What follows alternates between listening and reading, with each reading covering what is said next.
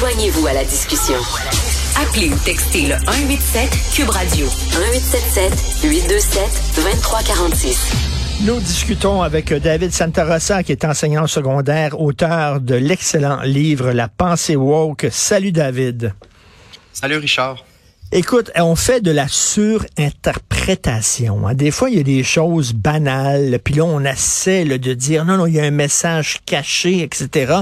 Et il faudrait écouter Sigmund Freud qui disait parfois un cigare, c'est juste un cigare. Arrêtez d'y voir un objet phallique, un symbole du patriarcat dans un cigare.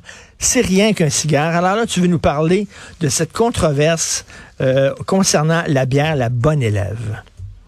Oui, donc c'est une bière euh, en collaboration entre euh, la brasserie Saint-Houblon et Lucam, donc une bière sans alcool qu'on a appelée la bonne élève. Hein? Donc hein, l'idée un peu c'est de dire ben si tu es une bonne élève euh, ou un bon élève, ça s'applique à tout le monde évidemment. Ben le, la veille d'un examen, tu, tu peux peut-être te prendre cette bière là, puis tu vas être correct pour ton évaluation le lendemain tout cela se veut, je pense, euh, bon enfant. Oui. Eh bien, euh, eh bien non, ça ne passe pas, ça ne passe pas au royaume euh, du wokisme, j'ai envie de dire. Hein. Donc, il y a certaines chercheuses en, en études féministes qui ont dit, et là je cite, les filles prennent de l'alcool et pourquoi pas?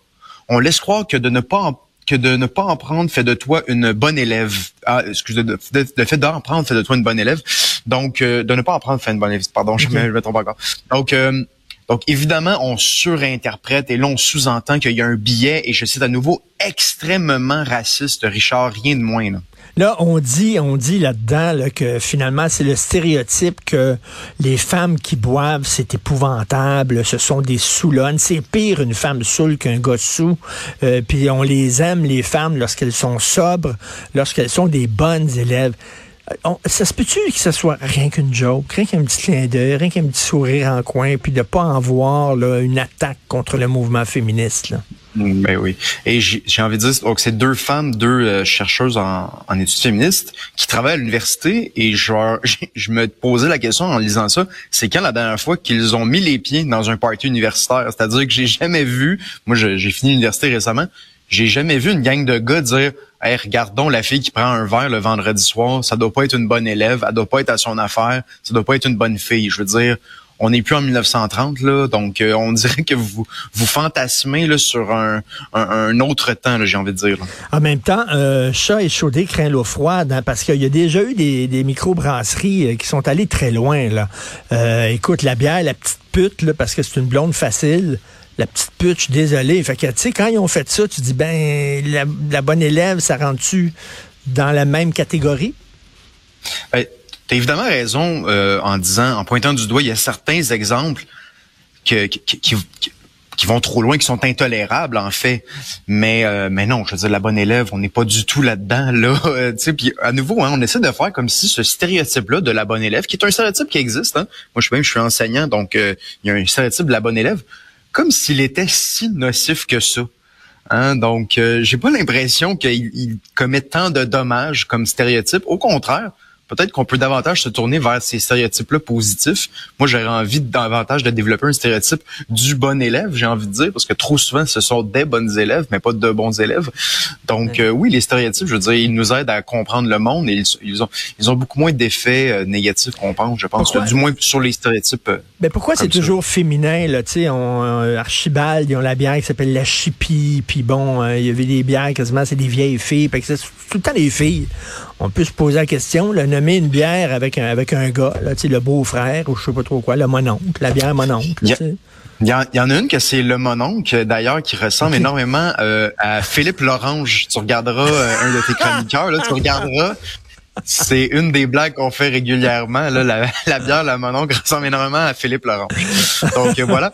Oui, ça, c'est souvent euh, des filles. Euh, ben, j'ai l'impression qu'il y, y, a un enjeu marketing là aussi. mais je veux dire, il y a une différence entre les sexes, ça va de soi, mais ça veut, ça, ne veut pas dire que c'est c'est délétère à l'égard des femmes pour autant. Et et c'est ça, c'est-à-dire que là, on s'entend, c'est relativement banal. Et il y a une des chercheuses dans l'article qui dit qu'on aurait dû se tourner vers la loi visant à prévenir et à combattre les violences à caractère sexuel dans les établissements d'enseignement supérieur. C'est fort de café en titi, là, je veux dire. Donc, c'est vraiment, on veut polisser le discours euh, la moindre trace d'humour, et moi c'est vraiment ça que je reçois, que je retiens, la moindre petite trace d'humour euh, ne sera pas tolérée. Ah, non, non, attends, attends, non, non, si c'est envers un gars, c'est parfait. Ça passe. Euh, regarde la, la, la, pub de Catherine Levac contre euh, la vitesse au volant. Elle appelle le gars mon petit chaton, mon chaton.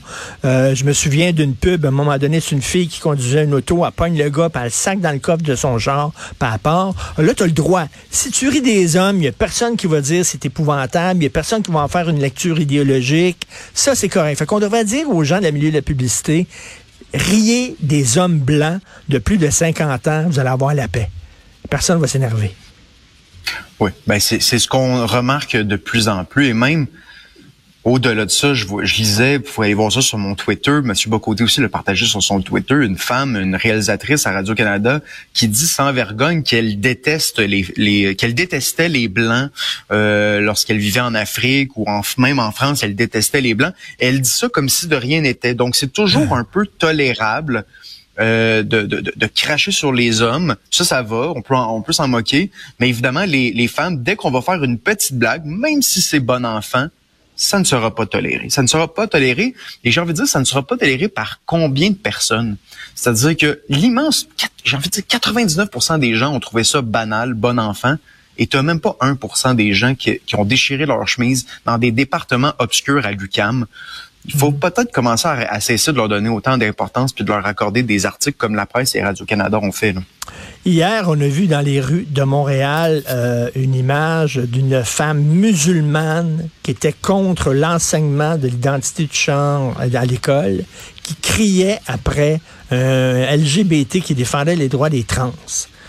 Euh, écoute, là, une minorité religieuse contre une minorité sexuelle. Là, les minorités, c'est pas vrai qu'elles s'entendent toutes entre elles, puis qu'elles sont toutes, ils ont toutes le même. Tu sais, j'imaginais le woke qui doit être déchiré là. Quel clan j'appuie là-dedans là?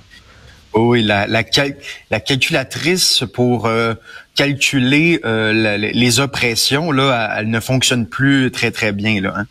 euh, tu as entièrement raison de le dire, c'est-à-dire que y, a un, y a un mythe, un fantasme, j'ai envie de dire, du côté de la gauche, qui est la convergence des luttes. Hein, comme si finalement euh, toutes les, tous les groupes minoritaires s'entendaient. Eh bien non, évidemment, il y a, il y a d'importants euh, désaccords là-dedans.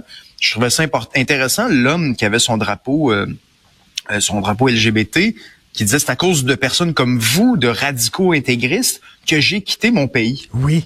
Et peut-être qu'on n'entend pas assez ces gens-là et on connaît, il y a certaines femmes qui, ont, qui, parlent, hein, n'est-ce pas, pensons à Jimila Ben Habib, Nadia El Mabrouk, qui disent, ben c'est pour ce, c'est, des radicaux, des intégristes religieux qu'on a quitté notre pays d'origine. On ne veut pas importer ce mode de vie-là euh, au Québec, au Canada. Mais as-tu remarqué à quel point la gauche ne se gêne pas de critiquer les extrémistes religieux catholiques? Ils sont souvent blancs, mm-hmm. catholiques, ils s'en gênent pas en disant qu'ils sont épouvantables, ils sont contre l'avortement, tout ça. Mais face aux intégristes religieux euh, musulmans, qui ont les mêmes positions, là, qui sont contre l'avortement, contre les mm-hmm. cours d'éducation sexuelle, là, ils savent pas quoi dire. Et, soudainement, ils se taisent puis ils critiquent pas. Oui, exactement. Donc, c'est-à-dire que quand c'est des catholiques, on va les pointer en tant que catholiques. Et quand ce sont, par exemple, des groupes euh, musulmans radicaux, on va dire que ce que c'est le patriarcat, par exemple. Hein. Donc, on va un peu euh, noyer le poisson comme ça. Donc, on va faire diversion. On va dire, ah oui, ben, tu sais, le, régime en Iran, c'est plus ou moins un régime finalement islamiste. C'est finalement c'est, véritablement le patriarcat qui euh, qui parle quand c'est quand on parle de l'Iran. Euh, alors que oh, quand c'est le catholicisme, ben là, on parle vraiment de la région catholique et de l'Occident. Donc oui, il y a du deux pas, deux mesures, clairement. Et, David, c'est drôle parce qu'une euh, certaine gauche radicale, euh, les woke, pour les appeler comme ça, critique beaucoup l'Occident. L'Occident, l'Occident. Mais là, tu te rends compte que il y a des gens qui viennent d'autres pays qui sont pas occidentaux, puis c'est des cultures extrêmement traditionnelles, où euh, la femme est à maison, où elle est voilée, où il n'y a pas de trans, puis il n'y a pas de gay, puis tout ça. Et là, tu dis, comment ça se fait qu'ils ne critiquent pas ces pays-là qui sont bien pires au point de vue des respects des droits humains? Que les pays occidentaux. Mhm. c'est dans les pays occidentaux que les trans sont les plus libres, que les gays sont les plus libres. Pourtant, ils n'arrêtent pas de gueuler contre les pays occidentaux. Mhm. Oui, puis ça, mène à de la haine de soi. Ça veut pas dire que les pays occidentaux sont parfaits pour autant. Mais tu sais, une fois de temps en temps, se taper un peu dans le dos en se disant, hey, euh, les droits des homosexuels, ben, c'est ici que c'est le plus respecté, puis on Ben peut être fier de ça. C'est relativement rare qu'on entend ça. C'est toujours le, le- le négatif en, en quelque sorte.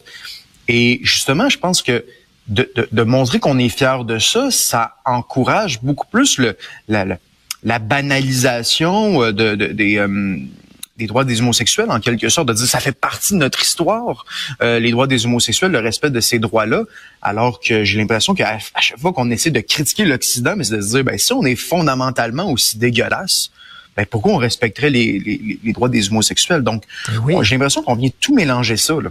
Et pourquoi les gays et les trans quittent ces pays-là pour venir ici, pour vivre librement? Euh, ils ont de la difficulté à critiquer des pays euh, en voie de développement ou des pays du tiers-monde, ou etc., où la culture est très traditionnelle. En disant, ben là, eux autres, c'est pas la même chose. Eux autres, ça fait partie de leur culture. Tu sais, ils sont tout le temps en train de justifier puis de comprendre. Oh, oui, tout à fait. Oui, puis euh, c'est une forme de... Il y a une forme de, de, de racisme un peu là-dedans, j'ai envie de Oui. dire. C'est un gros mot, là, mais tu sais, de dire que eux autres, c'est dans leur essence qu'ils agissent comme ça, tandis que les Occidentaux, nous, on peut changer. Hein, C'est un peu ça l'idée. Euh, Donc oui, il y, a, il y a un raciste qui me dit pas son nom. Il y a quelque chose comme tout, tout ce qui n'est pas blanc, finalement, eux autres, là, c'est leur, c'est leur culture qui est immuable, qui ne change pas. Tandis que les Occidentaux, eux autres, changez tout, déconstruisez tout. J'ai l'impression que tout le- les, les, les cultures ne sont pas immuables, évidemment. Ça veut pas dire qu'il n'y a pas de continuité historique, mais ça ne- elles ne sont pas immuables. Et on peut s'améliorer, tout le monde peut s'améliorer, bien évidemment. Oui, oui, sinon, c'est vraiment deux poids, deux mesures. Merci beaucoup, David Santarossa. Merci, bonne journée, bonne semaine. Merci à toi, salut.